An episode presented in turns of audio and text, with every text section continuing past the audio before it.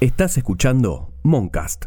Si yo fuera rico, dubi dubi dubi dubi dubi dubi dubi du, no tendría pará, más eh, que ¿qué, traba- qué- qué- qué les pasa? Terminamos de grabar el podcast, festejamos. Sí, ¿qué sale hoy? Hacia el Cuba Mandarín. Amigo, estás basado, sos Pero ¿cómo God. me ¿Qué dicen, viejo? ¿Ustedes están seguros de que pusieron todos los candidatos? Precandidatos.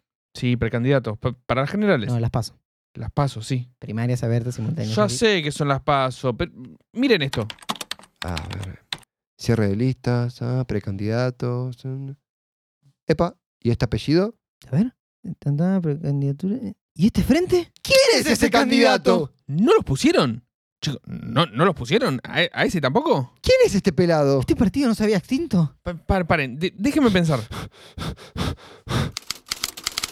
y los demás, episodio cuyo nombre hace referencia a un chiste de los Simpsons. Este capítulo bien podría llamarse Candidatos Falopa, Candidatos de Reparto o ¿Y quiénes son estos? En esta jungla de precandidatos encontraremos especímenes de todo tipo, como Santiago Cunio y Raúl Castells por el Movimiento Independiente de Justicia y Dignidad, Julio Bárbaro y Nazareno Echepare por Demos, Mempo Giardinelli por Paz, Democracia y Soberanía, y Alejandro César Biondini por el Frente Patriótico Federal. Bueno, y algunos más. Martina Yerbe, Reina Ibáñez, Andrés Pasamonti y Humberto Albarracín. En caso de que alguno de estos precandidatos sean electos presidentes... No, bueno.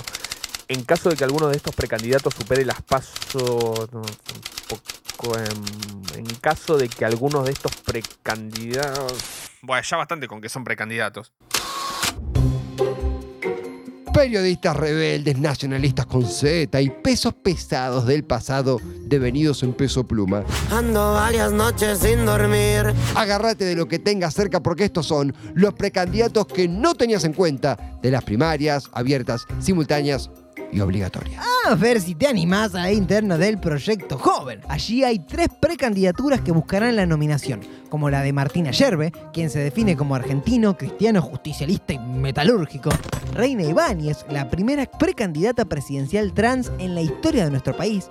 Y el Mempo Giardinelli, periodista de larga trayectoria que me parece le queda un poquito raro estar en el Proyecto Joven, ya que tiene nada más ni nada menos que 75 añitos.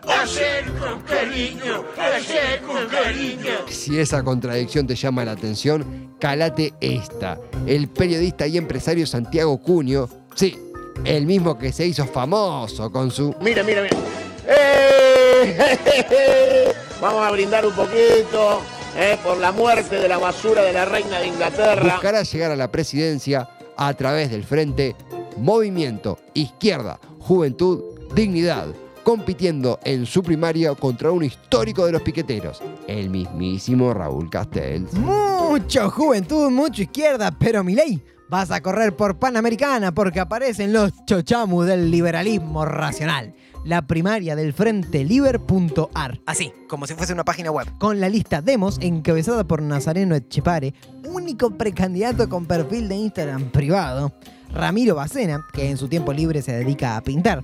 Y Julio Bárbaro, un viejo lobo del mar del peronismo que dijo que esta vez va a hacer campaña desde su casa. Alejandro Biondini, dirigente neonazi, demostró que se puede ser súper facho, pero que lo primero es la familia. Así que nos mandó al pibe. Los domingos en Su hijo Alejandro César será precandidato a presidente por el Frente Patriota Federal.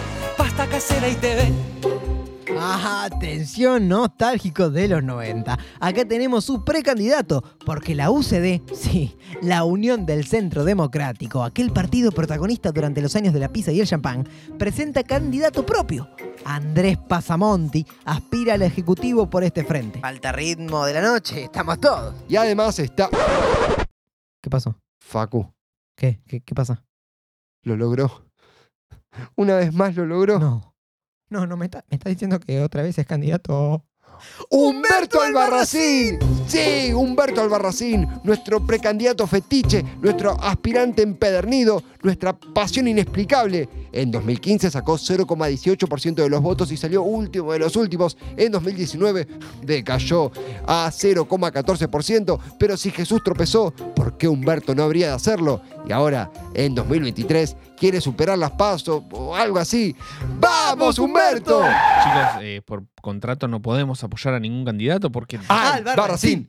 Albarracín, Albarracín. Bájense de la mesa, por favor. Dale, subite a la albarrineta. Déjense de joder y pónganse a laburar. Muchachos, ahora nos volvimos a ilusionar, vamos. Humberto es precandidato. No, ustedes, ustedes acuerdan de voy a tipo. Paren, paren, votar. basta. En fin, ahora sí, aquí termina este viaje. Esperamos haberte dado toda la data necesaria sobre los otros precandidatos de esta paso. Recuerda, nunca, pero nunca tenés que dejar de preguntarte ¿Quién es ese candidato? Che, en promedio casi 35 millones de pesos te da el Ministerio del Interior para hacer la campaña. Así, con estos frentes más chicos. Eh, Estamos para... Yo estoy, ¿eh?